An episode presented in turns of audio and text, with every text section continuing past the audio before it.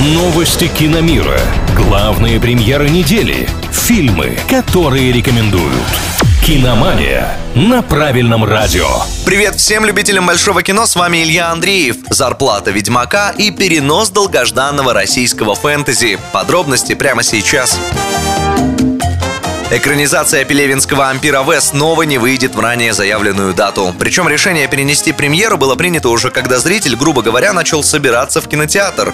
Фильм с Павлом Табаковым и рэпером Оксимироном в главных ролях должен был выйти уже в этом месяце, 25 ноября. Но из-за неблагоприятной эпидемиологической обстановки теперь прокат начнется 31 марта. Так, Ампир из одного из самых ожидаемых отечественных проектов 2021 стал одним из самых ожидаемых проектов 20 22 Авторы издания The Hollywood Report выяснили, сколько получил Генри Кавилл за возвращение к роли Геральта во втором сезоне сериала «Ведьмак» от Netflix. Если верить источникам, то за каждый эпизод британцу платили по миллиону долларов. Продолжение будет 8 серий, а значит в сумме Генри заработал 8 миллионов долларов или почти 570 миллионов рублей. Такая зарплата делает Кавилла одним из самых высокооплачиваемых действующих актеров сериалов. К тому же многосерийник от Netflix продолжит пополнять счет звезды, ведь еще до выхода второго сезона «Ведьмака» продлили на третий.